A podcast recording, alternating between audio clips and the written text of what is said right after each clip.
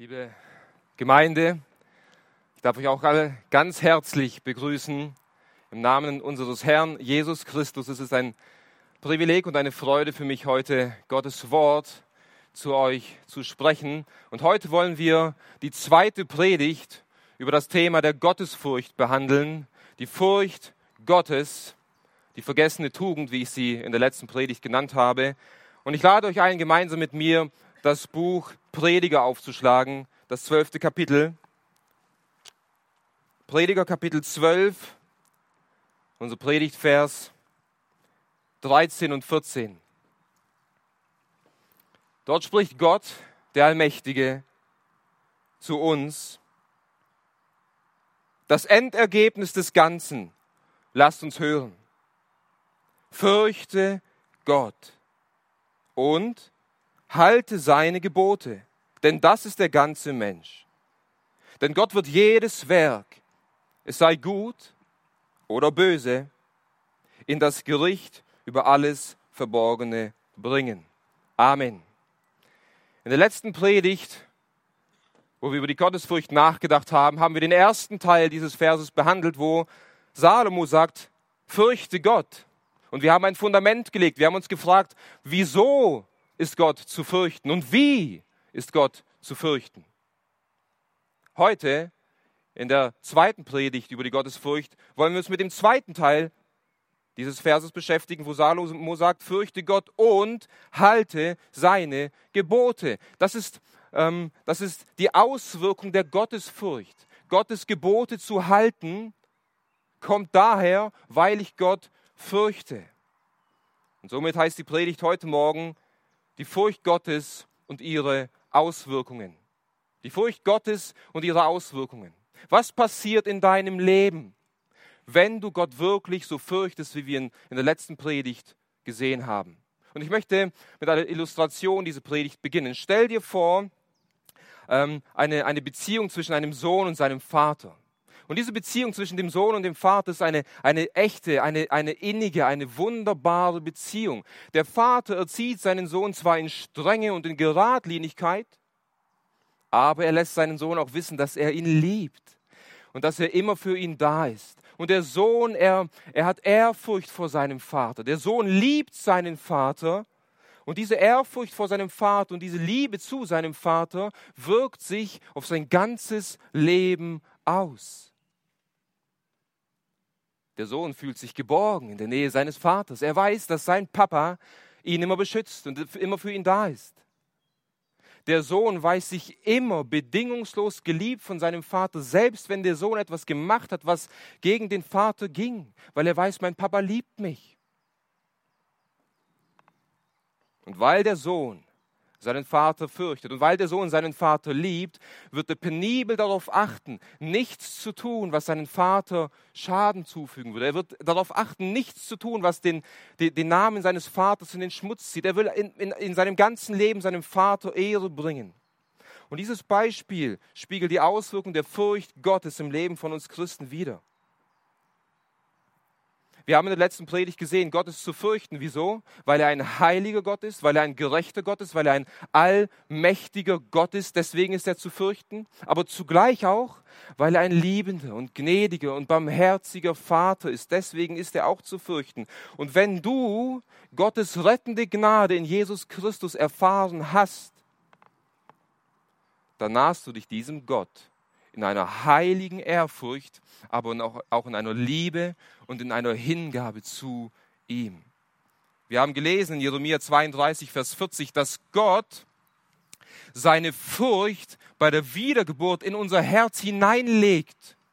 Es ist Gott, der seine Furcht in dein Herz hineingepflanzt hat, in dem Augenblick, wo du dich zu ihm hin bekehrt hast und die Wiedergeburt erfahren hast. Und wir singen in diesem wunderbaren Lied, O Gnade Gottes, wunderbar, in einer Strophe, die Gnade hat mich Furcht gelehrt, aber auch von Furcht befreit. Wir sind befreit worden vor der Angst vor Gottes heiligem und und gerechten Gericht. Diese Furcht wurde von uns genommen, weil, weil Jesus Christus diesen Zorn und den Gericht getragen hat. Aber Gott hat uns auch Furcht gelehrt, nämlich diese Furcht, von der wir eben gehört haben. Wir haben Ehrfurcht vor Gott und wir lieben ihn und wir achten darauf, ihn zu verherrlichen. Du empfindest keine Angst mehr in der Nähe Gottes, sondern du nahst dich ihm mit Freimütigkeit. Und selbst wenn du mal etwas getan hast, was nicht gut war, was gegen sein Wort war, kommst du zu ihm, weil du weißt, er vergibt dir in Jesus Christus alle deine Sünden. Er liebt dich bedingungslos. Du lebst zu seiner Ehre. John Bunyan hat ein Buch über Gottesfurcht geschrieben und dort sagt er folgende Worte. Eine kindliche Gottesfurcht die Furcht, von der wir gerade eben gehört haben, wird im Herzen eines Christen am meisten gefördert, wenn er die Liebe Gottes in Christus erkennt.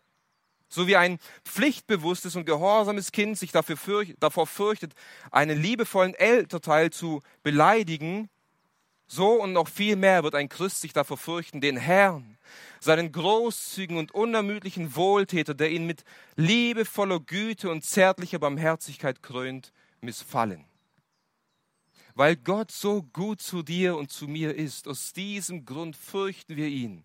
Und aus diesem Grund wollen wir zu seiner Ehre leben. Und genau davon redet Salomo, wenn er sagt, fürchte Gott und halte seine Gebote. Gott zu fürchten und seine Gebote zu halten, kann man nicht voneinander trennen. Entweder du fürchtest Gott und dann wirst du seine Gebote halten, oder du fürchtest Gott nicht und dann wirst du auch seine Gebote nicht halten. Und wisst ihr, liebe Geschwister, wenn wir diese rettende Gnade erfahren haben, wenn wir wiedergeboren wurden und Gott in dieser Art und Weise fürchten, wie wir es eben gehört haben, dann werden wir in seinen Satzungen wandeln. Nun, die, die Frage ist, wie, inwiefern wandelst du in seinen Satzungen? Wisst ihr, es ist genauso wie mit der Frucht des Geistes. Jeder wiedergeborene Christ hat die Frucht des Geistes in sich. Nur in welchem Maße hängt davon ab, wie sehr du dich diesem Gott hingibst. Und genauso auch mit der Gottesfurcht. Die Gottesfurcht ist in deinem Herzen, wenn du wiedergeboren wurdest. Aber wie viel Raum gibst du Gott, diese Furcht in deinem Herzen aufgehen zu lassen? Und mein Ziel und mein Wunsch und mein Gebet ist es, liebe Freunde, dass Gott heute Morgen jedem Einzelnen, der dieses Wort hört, aufzeigt, wie viel Segen und wie viel Gewinn und wie viel Reichtum in der Furcht Gottes liegt. Damit wir alle samt ein Begehren und ein Verlangen danach bekommen, mehr und mehr diesen allmächtigen Gott zu fürchten, der sich uns in Jesus Christus offenbart hat. Und wir wollen deshalb heute Morgen erstens sehen, wie sich die Gottesfurcht auf unser Verhältnis zu Gott auswirkt. Zweitens wollen wir sehen, wie sich die Gottesfurcht auf unser Verhältnis zu unseren Mitmenschen auswirkt. Und abschließend will ich dir dann einige praktische Hilfen geben, wie die Gottesfurcht in deinem Leben zunehmen kann. Wisst ihr, wenn Salomo hier sagt, fürchte Gott und halte seine Gebote, von welchen Geboten spricht Salomo hier? Jesus bricht das Gebot Gottes herunter, indem er sagt, fürchte Gott und halte seine Gebote. In diesen Zweien ist das ganze Gesetz vereint. Entschuldigung, liebe Gott und liebe deinen Nächsten. Das ist das ganze Gebot. Und wir wollen sehen, wie sich die Furcht Gottes auf unsere Liebe zu Gott und auf unsere Liebe zu unseren Mitmenschen auswirkt, damit wir mehr und mehr zu seiner Ehre leben können. Nun zum ersten Punkt, die Gottesfurcht und unser Verhältnis zu Gott.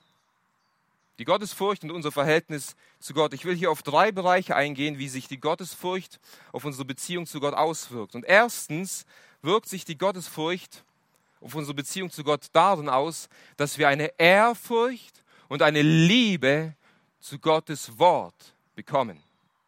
Eine Ehrfurcht vor Gottes Wort. Wisst ihr, als wir noch nicht wiedergeboren waren, da interessierte uns Gottes Wort nicht. Wir lebten nicht nach seinem Wort, und es war uns egal, wenn jemand Gottes Wort zu uns predigte. Jetzt, wo wir wiedergeboren wurden, haben wir eine Liebe zu Gottes Wort und wir wollen seinem Wort gehorchen und wir wollen uns unter sein Wort demütigen. Das ist eines der ersten Dinge, die bei der Wiedergeburt eines Menschen passieren. Der Psalmist sagt im Psalm 119, Vers 120, Mein Fleisch schaudert aus Furcht vor dir und ich habe Ehrfurcht vor deinen Bestimmungen. Gott sagt in Jesaja 66, Vers 2, ich will auf den blicken, der da zittert vor meinem Wort. Ehrfurcht vor Gottes Wort zu haben, vor Gottes Wort zu zittern, bedeutet, Gottes Wort ernst zu nehmen. Und zwar nicht nur einen Teil von Gottes Wort, sondern jedes einzelne von Gott inspirierte Wort wirst du ernst nehmen. Und nicht nur die Worte, die dir halt gefallen und die gut in dein Leben hineinpassen, sondern auch die Worte, die dir nicht gefallen und die wie ein, wie ein, wie ein Schwert in dein Herz dringen. Auch diese Worte wirst du ernst nehmen, weil du weißt, diese Worte sind von Gott, dem Allmächtigen. Und weil ich sein Wort lieb gewonnen habe, weil sein Wort, sein Evangelium mich erlöst hat. Und weil ich sein Wort liebe und weil ich sein Wort fürchte, werde ich nach seinem Wort leben. Wir glauben jedem einzelnen von seinen Worten, wir nehmen sie zu Herzen und wir leben nach ihnen. Wir können mit Petrus gemeinsam ausrufen, wohin sonst sollen wir gehen? Jesus, du hast Worte des ewigen Lebens. Bei dir ist das wahrhaftige Wort zu finden. Und wenn wir wirklich geschmeckt und erkannt haben, dass der Herr freundlich ist, dann werden wir, wie neugeborene Kinder, ein Verlangen nach der unverfälschten Milch des Wortes Gottes haben. Wir werden es lieben.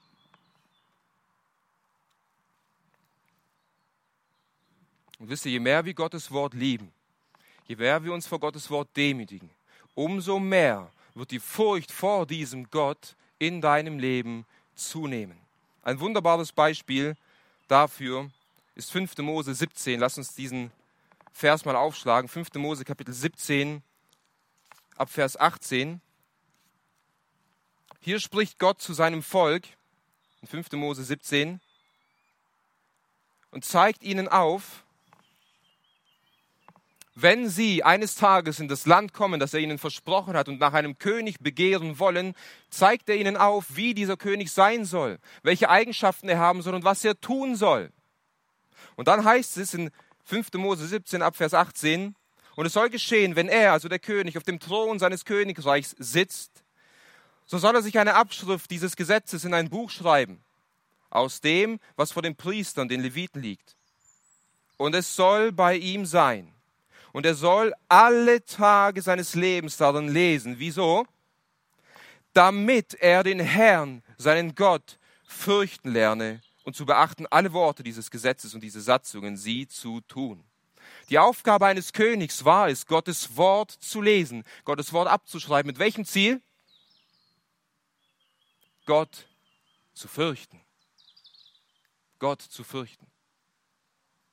Wieso sollte ein König dies tun? Nun, der König leitete das Volk Gottes. Und er sollte das Volk Gottes so anleiten, wie Gott es in seinem Wort befohlen hat. Du und ich, wir sind in gewisser Weise Kinder dieses Königs. Wir sind Königskinder. Du und ich, wir stehen in der Pflicht, in der heiligen Pflicht, dieses Wort täglich zu lesen mit dem Ziel, Gott zu fürchten. Wisst ihr, Gott hat sich uns in seinem Wort offenbart. In dem Wort Gottes erkennen wir Gottes Größe, Gottes Heiligkeit, Gottes Herrlichkeit. Wir erkennen Gottes unbegreifliche und unendliche Liebe auf Golgatha, wo sein Sohn an unserer Stadt gestorben ist und seinen Zorn auf sich genommen hat. All das haben wir hier im offenbarten Wort Gottes. Du findest, wirst in keiner Vision und auch nicht in der Natur all diese Dinge sehen, sondern hier drinnen. Und deswegen lernen wir Gott zu fürchten, indem wir ihn studieren in seinem Wort. Und das ist das Erste, was passiert. Wenn Gott seine Furcht in dein Herz legt, wirst du sein Wort fürchten und sein Wort studieren wollen. Und wenn das der Fall ist in deinem Leben, je mehr du Gottes Wort liest und studierst, umso mehr wirst du die Sünde hassen und von der Sünde dich distanzieren. Das ist die zweite Auswirkung, wie sich die Gottesfurcht im Leben eines Christen in Beziehung zu Gott auswirkt. Ein Hass zur Sünde. Salomo sagt in Sprüche 8, Vers 13, die Furcht des Herrn ist das Böse zu hassen. Die Furcht des Herrn ist das Böse zu hassen. Wisst ihr, Gott ist ein heiliger Gott und Gott hasst das Böse. Er, er, verabscheut jede Form von Sünde. Er verabscheut jede Form von Ungerechtigkeit und von Unreinheit. Er verabscheut jede Form von sexueller Unmoral, von Lüge, von Hass, von Neid, von Streit. Alles, was böse ist, das hasst Gott. Und je mehr du Gott erkennst und siehst, wie er zur Sünde stehst, umso mehr wirst du genau so zur Sünde stehen wie er. Du wirst dieselbe Haltung einnehmen wie er. Wieso? Du liebst Gott, du fürchtest Gott, du studierst ihn und du siehst, wie er zur Sünde steht und das Glitzigleiche wird in deinem Leben automatisch passieren. Die Furcht des Herrn ist, das Böse zu hassen. Wisst ihr, je ernster du das Wort Gottes nimmst, umso ernster wirst du die Sünde nehmen. Und je mehr du dich vor Gott fürchtest, umso mehr wirst du dich davor fürchten zu sündigen. Das geht Hand in Hand. Auch hier liefert uns die Bibel ein äußerst markantes und herrliches Beispiel, wie die Furcht vor Gott gleichzeitig auch die Furcht davor ist, zu sündigen. Im Leben von Josef, lasst uns gemeinsam 1. Mose aufschlagen, Kapitel 39. Hier haben wir die Geschichte von Josef. Diejenigen, die in gläubigen Elternhäusern aufgewachsen sind und in der Gemeinde aufgewachsen sind, kennen diese Geschichte von Josef, wie er von seinen Brüdern aus Neid verkauft wurde und er dann nach Ägypten kam und er dann unter der Herrschaft von Potiphar gelebt und gedient hat und wie er, wir lesen in einem anderen Kapitel aus der Bibel, dass Josef ein gottesfürchtiger Mann war, wie er seine Arbeit pflichtbewusst und treu ausgeführt hat, obwohl er ungerecht verkauft wurde und der Potiphar gab alles in seine Hand, alles in seine Hand, weil er wusste, Josef ist ein treuer und guter Mann. Und die Frau von Potiphar hat ihre beiden Augen auf Josef geworfen und fand ihn attraktiv. Und sie wollte, dass er mit ihr schläft. Und sie verführte ihn immer wieder und immer wieder und immer wieder. Josef blieb standhaft. Und dann lesen wir 1. Mose 39, am Ende von Vers 9 heißt es, wie Josef dann zu der Frau sagt, und wie sollte ich diese große Bosheit tun und gegen Gott sündigen? Und es geschah, als sie Josef Tag für Tag ansprach und er nicht auf sie hörte, bei ihr zu liegen, bei ihr zu sein. Da geschah es an einem solchen Tag, dass er ins Haus ging, um seine Arbeit zu verrichten, und kein Mensch von den Leuten des Hauses war dort im Haus. Und sie ergriff ihn bei seinem Gewand und sprach, liege bei mir. Er aber ließ sein Gewand in ihrer Hand und floh und lief hinaus. Liebe Geschwister, was finden wir hier? Josef wollte nicht sündigen gegen Gott. Und selbst in dem Augenblick, wo die Frau gemerkt hat, hier ist gerade niemand mehr im Raum, keiner, der uns beobachtet, keiner, der uns irgendwas anhaben kann, jetzt ist der richtige Zeitpunkt, Josef zu, zu verführen. Vielleicht denkt er sich, er wollte nicht gegen, gegen Gott sündigen, weil, weil Leute da waren. Aber jetzt ist ja niemand da. Und obwohl niemand da war, floh Josef weil er nicht gegen Gott sündigen wollte. Er hatte so eine Ehrfurcht, so eine Liebe zu Gott. Wieso? Weil er wusste, dass Gott ein gnädiger Gott ist, aber dass Gott auch ein gerechter Gott ist. Und deswegen floh er von der Sünde. Und das ist auch der Fall bei dir und mir, lieber Bruder und liebe Schwester. Wenn wir Gott wirklich fürchten, dann werden wir vor der Sünde fliehen. Wieso? Weil wir Gott lieben und nicht gegen ihn sündigen wollen. Wenn du Gott wirklich fürchtest, dann wirst du sogar, wenn du alleine zu Hause bist und deine Frau und deine Kinder oder dein Ehemann und deine Kinder weg sind, wirst du dir keine Pornografie anschauen, weil du nicht gegen Gott sündigen willst. Du willst nicht in erster Linie deine Frau oder deinen Ehemann nicht verletzen, sondern du willst nicht gegen Gott sündigen. Wenn du alleine auf der Arbeit bist und deine Kollegen nicht da sind und dein Chef nicht da ist, du wirst nichts mitgehen lassen, du wirst deine Arbeit nicht liegen lassen, sondern du wirst weiterarbeiten und du wirst treu sein, weil du nicht gegen Gott sündigen willst. Wenn du in der Schule bist, im Studium und deine Prüfung schreibst, vielleicht sogar jetzt zu Hause im Homeoffice, keiner ist da, der dir auf die Finger schauen kann. Du wirst nicht schummeln, weil du Gott fürchtest, weil du Gott fürchtest. Du wirst sündige Gemeinschaft meiden. Dort, wo Leute sind. Ah, da, sind ja niemand, da ist ja niemand aus der Gemeinde. Da kann mir ja niemand was anhaben. Das sind ja nur Leute aus der Welt. Ein bisschen Gemeinschaft mit denen haben, ein bisschen was trinken. Auch das wirst du nicht tun. Wieso? Weil du nicht gegen Gott sündigen willst. Wenn du Gott wirklich fürchtest, dann ist dir egal, wo du bist und welche Umstände da sind. Du wirst nicht gegen ihn sündigen.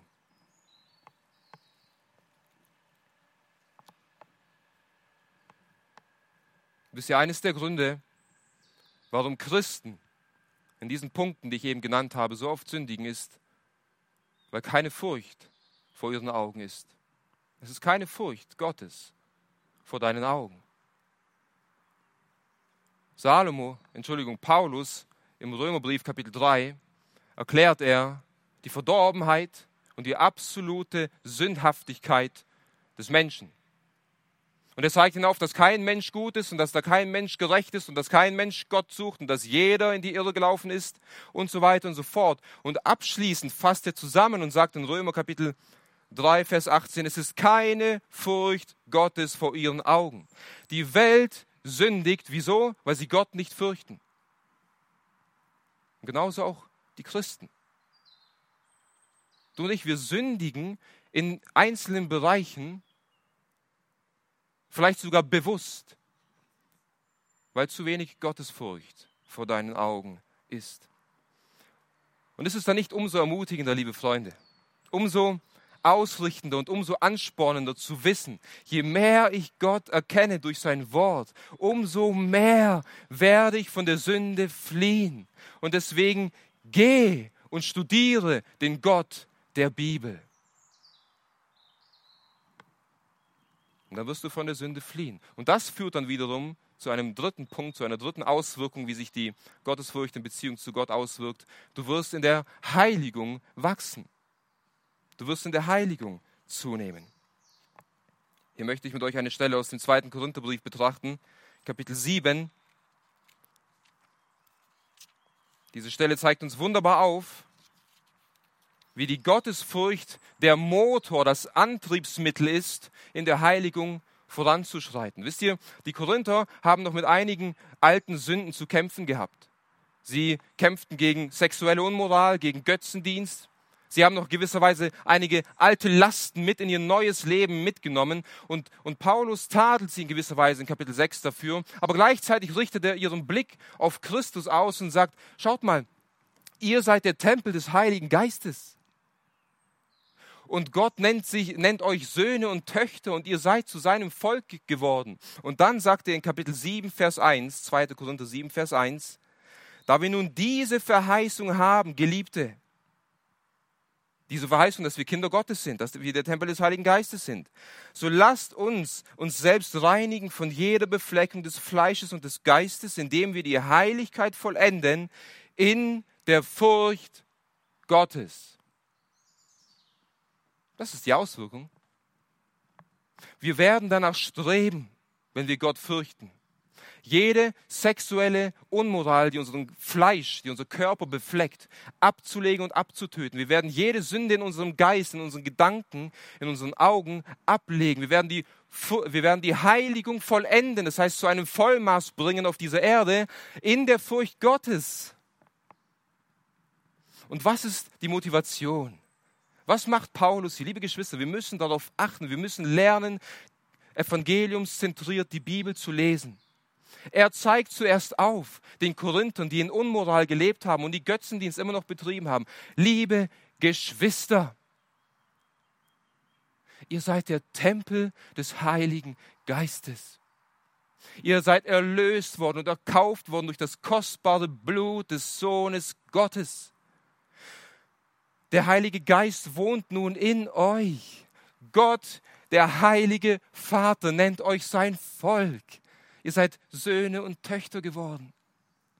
Deshalb, da wir diese Verheißung haben, leg die Sünde ab.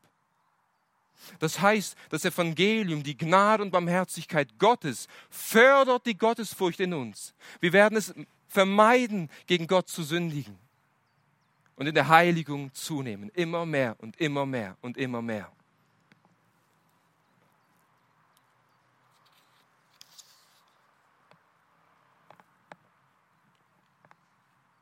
Ist das nicht ermutigend? Zu sehen, nicht deine Kraft produziert die Gottesfurcht, sondern das Evangelium. Das Evangelium hat die Gottesfurcht in dein Herz gelegt und das Evangelium wird die Gottesfurcht in dir zum Wachsen bringen. Das Evangelium ist der Same und das Evangelium ist die Sonne. Das Evangelium ist das Wasser, das die Furcht Gottes in dir aufsprießen lässt. Und dadurch wirst du mehr und mehr ein heiliges Leben leben. Wir haben nun gesehen in aller Kürze, es gibt noch weitaus mehr, aber ich hoffe und denke, dass das das Zentrale war, was die Gottesfurcht in Beziehung zu Gott in deinem Leben bewirkt. Als zweites wollen wir uns das zweite Gebot unseres Herrn anschauen, liebe deinen Nächsten. Wie wirkt sich die Gottesfurcht im Verhältnis zu deinem Nächsten, zu deinen Mitmenschen aus? Das ist der zweite Punkt. Und auch hier will ich auf zwei Bereiche eingehen, wie sich die Gottesfurcht im Verhältnis zu deinen Mitmenschen auswirkt. Erstens, ähm, wie sich die Gottesfurcht in dem gesellschaftlichen Leben auswirkt. Und zweitens, wie sich die Gottesfurcht in deinem privaten Leben auswirkt. Und zum ersten Punkt, wie sich die Gottesfurcht in deinem gesellschaftlichen Leben auswirkt. Gott hat im Gesetz Mose seinem Volk, das er aus Ägypten erlöst hat, einige Gesetze und Gebote gegeben, wie sie leben sollen, auch in der Gesellschaft. Vor allem im dritten Buch Mose haben wir einige Aufforderungen, die wir nun kurz miteinander beleuchten wollen. Dritte Mose ab Kapitel 19. Dort zeigt Gott einige Bereiche auf, wie du und ich gottesfürchtig in dieser Gesellschaft leben sollen.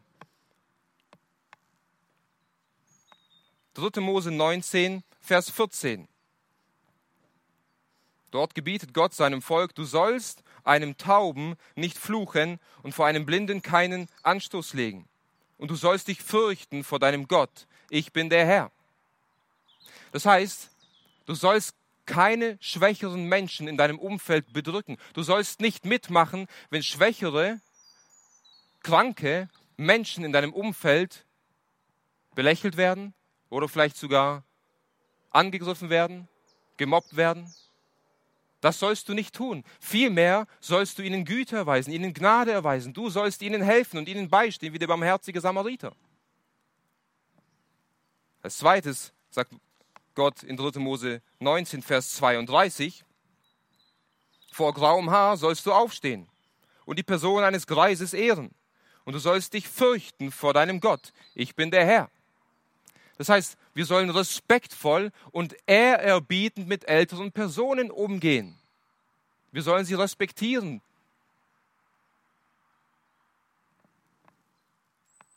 Gott geht weiter. In 3. Mose 25, Vers 17. Und so soll keiner von euch seinen Nächsten bedrücken, und du sollst dich fürchten vor deinem Gott, denn ich bin der Herr, euer Gott. Wir sollen unseren Nächsten respektieren. Deinen Nächsten in der Familie, deinen Nächsten in der Gemeinde, deinen Nächsten auf der Arbeit. Du sollst nicht über ihn lästern, du sollst nicht Böses über ihn reden. Du sollst ihn nicht bedrücken, sondern ihn hochachten. Du sollst deinen Nächsten lieben wie dich selbst, nicht wahr?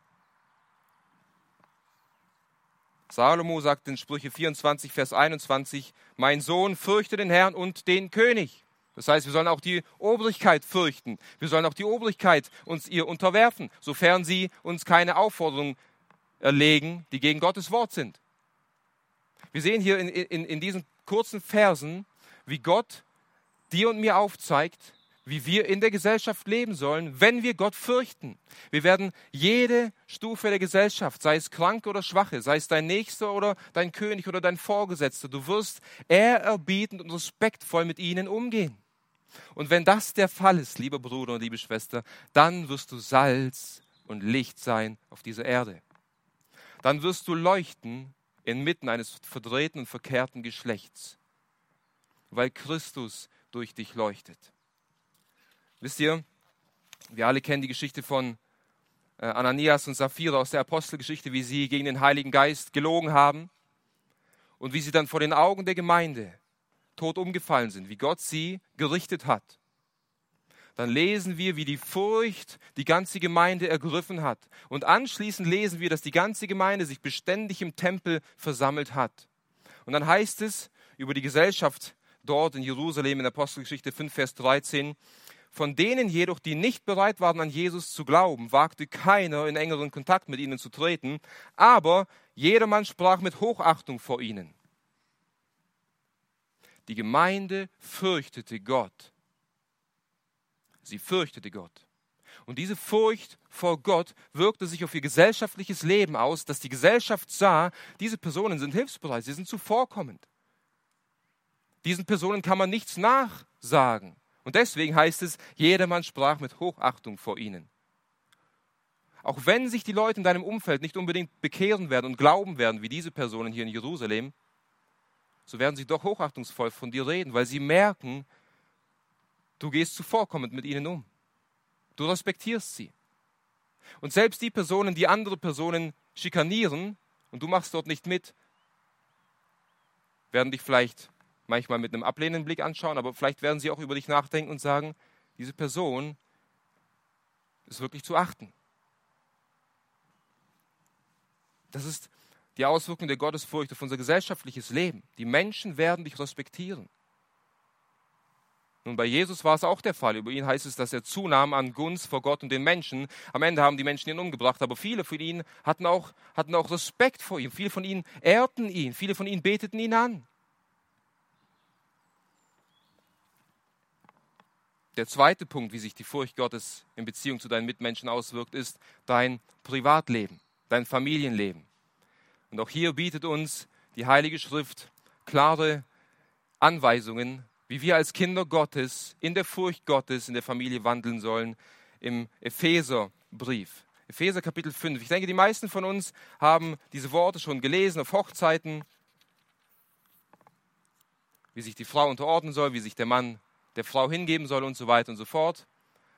Aber haben wir schon mal darauf geachtet, was im Kontext steht, was, was vor dieser Aufforderung steht? In Epheser Kapitel 5, Vers, 21, äh, Vers, Vers 21. Dort sagt Paulus, dass wir einander unter, uns einander unterordnen sollen in der Furcht Christi. Christus ist Gott. Wenn wir Gott fürchten, fürchten wir Christus. Wir sollen einander unterordnen in der Furcht Christi. Und dann beginnt Paulus, die Frauen, die Männer, die Kinder und die Sklaven aufzufordern, gewisse Dinge zu tun. Und zwar in der Furcht Christi. Wenn es heißt in Vers 22, ihr Frauen ordnet euch euren eigenen Männern unter, als dem Herrn bedeutet es, wenn du als Frau Gott wirklich fürchtest, dann wirst du deinem Mann dich unterordnen, dann wirst du ihn lieben, dann wirst du ihn ehren. Und selbst in Zeiten, wo es schwierig ist und wo er Entscheidungen trifft, wo du nicht mitgehen kannst, wirst du dich ihm unterordnen, um Christi willen, weil du Christus fürchtest. Und wenn es über den Mann heißt in Vers 25, ihr Männer liebt eure Frauen, wie auch der Christus die Versammlung geliebt hat und sich selbst für sie hingegeben hat, dann bedeutet es, lieber Mann, wenn du Gott wirklich fürchtest, wenn du Christus fürchtest, dann wirst du dich deiner Frau hingeben. Dann wirst du für sie leben. Dann wirst du nur sie lieben. Dann wirst du nur sie begehren. Und dann wirst du keiner anderen Frau hinterher schauen. Und du wirst keiner anderen Frau hinterher schauen, nicht in erster Linie, weil du deine Frau nicht verletzen willst, sondern weil du Gott fürchtest aus, aus Furcht vor Christus gebe ich mich meiner Frau hin. Und wenn es über die Kinder heißt, liebe Kinder, Kapitel 6, Vers 1, die Kinder gehorcht euren Eltern im Herrn, denn das ist Recht. Dann bedeutet es, wenn du Gott fürchtest, wenn du ein junger Mann oder eine junge Frau bist, und Gott wirklich fürchtest und wiedergeboren bist, dann wirst du deine Eltern respektieren, dann wirst du sie ehren, dann wirst du sie hochachten und dann wirst du nicht rebellisch und widerspenstig gegen sie auftreten, sondern ehrfürchtig und unterordnend. Und wenn es in Vers 4 heißt, ihr Väter reizt eure Kinder nicht zum Zorn, sondern zieht sie auf in der Zucht und Ermahnung des Herrn, dann bedeutet es, wenn du als Vater Gott und Christus wirklich fürchtest, dann wirst du alles daran setzen, ein Vorbild für deine Kinder zu sein und sie in der Furcht Gottes zu erziehen. Dann wirst du die ganzen Spielsachen beiseite legen, dein PC und dein Fernseher und sonstige Dinge und du wirst dich fokussieren, dass deine Kinder einen gottesfürchtigen Vater haben. Und wenn es in Vers 5 heißt, ihr Knechte gehorcht den Herrn nach dem Fleisch mit Furcht und Zittern in Einfall des Herzens als dem Christus dann bedeutet es, du als Arbeitnehmer respektierst deinen Vorgesetzten, du achtest ihn hoch, du arbeitest fleißig, du tust nichts gegen ihn. Und selbst wenn er ein rebellischer Herr ist, wirst du ihn achten, weil du Christus fürchtest. Wir sehen also das gesellschaftliche und das Privatleben. Das heißt, jeder in diesem, nicht in diesem Raum, sondern auf diesem Platz wurde angesprochen, in gewisser Weise. Das Maß, wie du Gott fürchtest, ist ausschlaggebend dafür, wie du in der Gesellschaft und in deiner Familie lebst. Je gottesfürchtiger du lebst, umso heller wird dein Licht auf dieser Erde leuchten. Je gottesfürchtiger du lebst, umso Christuszentrierter wird deine Ehe sein. Je gottesfürchtiger du lebst, umso mehr wirst du dich deinen Kindern hingeben und sie in der Furcht Gottes erziehen. Je gottesfürchtiger du lebst, umso mehr wird es sich auf, deiner, äh, auf deinem Arbeitsfeld auswirken. Siehst du das? Von der Gottesfurcht hängt alles, alles steht und fällt alles von der Gottesfurcht.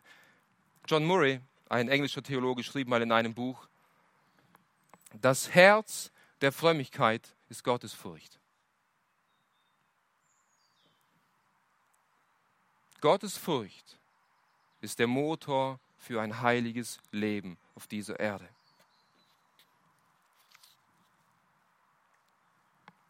Ich denke, wir haben gesehen, wie sich die Furcht Gottes auf deine Beziehung zu dem lebendigen Gott auswirkt, aber wie sich die Furcht Gottes auch auf deine Beziehung zu deinen Mitmenschen auswirkt. Und abschließend wollen wir als dritten Punkt einige praktische Hilfen anschauen, um Gott zu fürchten. Ich bin mir sicher, auf diesem Platz sitzen unzählige Menschen, die weitaus mehr den Herrn fürchten wie ich. Und ich suche den Herrn und ich flehe und ich ringe, dass er seine Furcht in meinem Leben mehrt. Das heißt, ich stehe hier oben nicht und zeige mit dem Finger auf euch und meine, dass ich es schon begriffen hätte. Das ist nicht der Fall, liebe Geschwister. Diese Dinge spreche ich aus Liebe zu euch und in erster Linie zu mir. Und ich denke, du und ich, wir haben dieses Verlangen in unserem Herzen. Wir wollen den Herrn fürchten. Wir wollen sein Wort lieben. Wir wollen in der Heiligung wachsen. Wir wollen in der Gesellschaft ein Licht sein. Ich will meine Frau oder meinen Ehemann lieben und so weiter und so fort. Aber wie sieht es jetzt praktisch in deinem Leben aus? Salomo sagt in Sprüche 23, Vers 17, beeifere dich jeden Tag um die Furcht des Herrn eifere jeden Tag von morgens bis abends, von morgens bis abends um die Furcht des Herrn. Ich gebe dir vier kurze praktische Hilfen, wie du dich jeden Tag um die Furcht des Herrn beeifern kannst. Erstens, bete täglich, dass Gott seine Furcht in deinem Leben mehrt. Bete täglich um eine Zunahme der Furcht Gottes. David betet im Psalm 106, Entschuldigung, Psalm 86, Vers 11. Lehre mich, Herr, deinen Weg. Ich werde wandeln in deiner Wahrheit. Einige meine Herz zur Furcht deines Namens. Wir sehen wiederum, die Gebote des Herrn zu halten, sein Wort zu halten, hängt mit der Furcht des Herrn zusammen. Zeig mir, deinen Weg, lehre mich dein Wort, zeig mir, wie ich leben soll und neig mein Herz zu deiner Furcht. Mach es zu deinem täglichen Gebet und bete nicht nur im Allgemeinen, bete auch allgemein, Herr, mehre deine Furcht in meinem Herzen, aber bete auch speziell und sag, Herr, du siehst, dass ich meine Frau lieben will und mich ihr hingeben will. Aber du weißt auch, dass ich es nicht tun kann, wenn ich dich nicht fürchte und so mehre deine Furcht in meinem Herzen, damit ich mich meiner Frau hingeben kann und genauso auch deinem Ehemann. Bete, Herr, du siehst, wie oft ich versage in, in, in der Erziehung meiner Kinder und, und mein Herz ist zerbrochen und ich will ihnen ein guter Vater sein. Gib meinen Kindern einen Vater, der dich fürchtet. Bete im Speziellen, ganz konkret, dass Gott seine Furcht in deinem Herzen mehrt. Und Gott wird das Gebet eines Gerechten nicht verwerfen, wenn es ernstlich ist. Als zweites, Lass sein Wort reichlich in deinem Herzen wohnen. Lass Gottes Wort reichlich in deinem Herzen wohnen, dann wird die Gottesfurcht in dir zunehmen. Wir haben gesehen, je mehr wir Gott erkennen durch sein Wort, umso mehr werden wir ihn fürchten. Und wisst ihr, Studieren und Lesen des Wortes Gottes ist nicht nur Ältesten oder Theologen gegeben worden. das ist die Pflicht eines jeden gläubigen Christen, sich täglich mit dem Wort Gottes zu beschäftigen. Es ist deine heilige Pflicht. Jesus sagt, dies ist das ewige Leben, dass sie dich, den allein wahren Gott und deinen Sohn Jesus Christus erkennen. Wir erkennen Gott nur in seinem Wort. Wenn du merkst, dass du in gewissen Bereichen sündigst und dort nicht rauskommst, und wir gesehen haben, dass es ein Grund dessen ist, weil du Gott nicht fürchtest, liegt es dann vielleicht nicht darin, dass du zu wenig den Gott suchst, der sich in der Bibel offenbart hat. Suche ihn täglich. Und nicht einfach nur, um abgehackt zu haben, ich habe die Bibel gelesen, sondern mit einem Verlangen, ihn zu erkennen. Und lese Bücher über den Gott der Bibel. Gott erkennen von J.I. Packer oder andere Bücher. Und je mehr du seine Größe siehst und seine Liebe in Jesus, umso mehr wirst du ihn fürchten. Als drittes, denke viel über die Güte Gottes nach.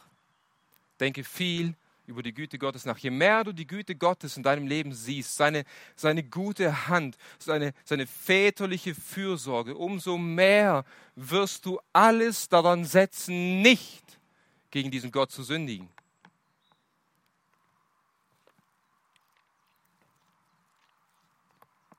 Schaut mal, wie wunderbar die Verse aus Psalm 3 von David sind. Psalm 3, Vers 11. Denn so hoch die Himmel über die Erde sind, wie wir gesungen haben, ist gewaltig seine Güte über denen, die ihn fürchten. Vers 13. Wie ein Vater sich über die Kinder erbarmt, so erbarmt sich der Herr über die, die ihn fürchten. Vers 17. Die Güte des Herrn aber ist von Ewigkeit zu Ewigkeit über denen, die ihn fürchten, und seine Gerechtigkeit auf Kindeskindern hin. Wenn wir Gott fürchten, dann werden wir seine gute Vaterhand in unserem Leben sehen. Und je mehr wir seine Güte sehen werden, werden wir automatisch dahin geführt, ihn mehr zu fürchten. Je mehr wir darüber nachdenken, wer wir waren, dass wir Gott hassende und Gott ferne Menschen waren, tot in unseren Begierden und wir haben die Sünde geliebt und Gott gehasst. Und je mehr wir darüber nachdenken, dass er uns, die wir ihn gehasst haben, seinen Sohn zu uns gesandt hat, dass er uns geliebt hat von Ewigkeit her, bedingungslos und dass sein Sohn seinen Zorn, der dich und mich treffen sollte, auf sich genommen hat. Je mehr wir das sehen und begreifen, umso mehr wirst du ihn lieben und fürchten. Und viertens und abschließend die vierte praktische Hilfe, wie die Furcht des Herrn in deinem Leben zunehmen kann, wie du dich jeden Tag um die Furcht des Herrn beeifern kannst, ist, denke viel über das Gericht nach. Jeder von euch Ihr werdet eines Tages vor diesem heiligen Gott stehen. Der eine früher, der andere später. Jeder, der diese Worte hört. Du wirst sterben und vor einem heiligen und gerechten Gott stehen. Und du wirst Rechenschaft geben für dein Leben, für deine Worte und für deine Taten und deine Gedanken. Und deswegen fordert Petrus uns auf in 1. Petrus Kapitel 1 ab Vers 17 wenn ihr den als Vater anruft, der ohne Ansehen der Person richtet nach einem jeden Werk, so wandelt die Zeit eurer Fremdlingschaft in Furcht, indem ihr wisst, dass ihr nicht mit vergänglichen Dingen, mit Silber oder Gold erlöst worden seid, von eurem eitlen, von den Vätern überlieferten Wandel, sondern mit dem kostbaren Blut Christi. Petrus führt uns hier vor Augen, dass wir eines Tages vor Gott stehen werden. Er spricht hier zu gläubige Christen. Und es ist ein Geheimnis, liebe Geschwister. Christus hat den Zorn Gottes und dein und mein Gericht getragen. Wir werden nicht mehr von Gott gerichtet werden. In einem Sinn, wie die Ungläubigen gerichtet werden. Wir werden nicht in, in den Feuersee geworfen werden. Es ist Gottes Gnade über uns. Aber wir werden für unser Leben, für unsere Taten gerichtet werden. Unsere Werke werden durchs Feuer gehen. Und aus diesem Grund, sagt Petrus, aus diesem Grund, weil eines Tages alles aufgedeckt werden wird, beeifere dich, die Zeit deiner Fremdlingschaft hier auf dieser Erde in einer gottesfürchtigen Art und Weise zu leben. Und das ist mein Gebet für mich und für dich. Dass ich dies beständig vor meinen Augen habe, dass ich eins vor Gott stehen werde. Und dass jedes Wort, mein Verhalten mit meiner Frau, die Sünde, die ich schon wieder getan habe, die Sünde, die ich schon wieder nicht lassen konnte, dass all das aufgedeckt werden wird vor einem heiligen Gott. Mein Wunsch ist es und mein Gebet ist es für dich und für mich, dass an diesem Tag, wo all unsere Werke durchs Feuer fahren werden und geprüft werden, dass viel von unserem Leben bestehen bleibt, dass nicht viel verbrennt, dass wir nicht gerettet werden wie durchs Feuer, sondern dass wir einen großen Lohn empfangen werden durch die Gnade unseres Herrn Jesus Christus. Ich denke sehr, dass Gott uns gezeigt hat, wie viel Gewinn und wie viel Segen darin liegt, Gott zu fürchten. Und ich hoffe sehr und bete, dass du ermutigt wurdest, in der Furcht des Herrn zu wandeln und in der Furcht des Herrn zu wachsen. Und wende diese Dinge an, such Gott und er wird dir zeigen, mehr und mehr, wie du zunehmen kannst und wie du dich jeden Tag in der Furcht des Herrn beeifern kannst. Amen. Ich bitte euch aufzustehen, ich werde noch ein Gebet sprechen. Unser großer Gott und Vater im Himmel, wir beugen uns vor dir und danken dir für dein wunderbares Wort. Wir danken dir, dass du dich uns offenbart hast und dass wir deine Größe und deine Herrlichkeit in einem, in einem gewissen Maße sehen dürfen und dass dieser Blick auf dich schon reicht, zu lernen, dich zu fürchten. Und wir beten, dass du in jedem von uns diese Furcht entwickelst. Dort, wo sie noch nicht ist, dort, wo Menschen dich noch nicht fürchten, leg deine Furcht in ihr Herz hinein. Und uns, die wir dich schon fürchten, Herr, lehre uns noch mehr, dich zu fürchten, dass du verherrlicht wirst. Amen.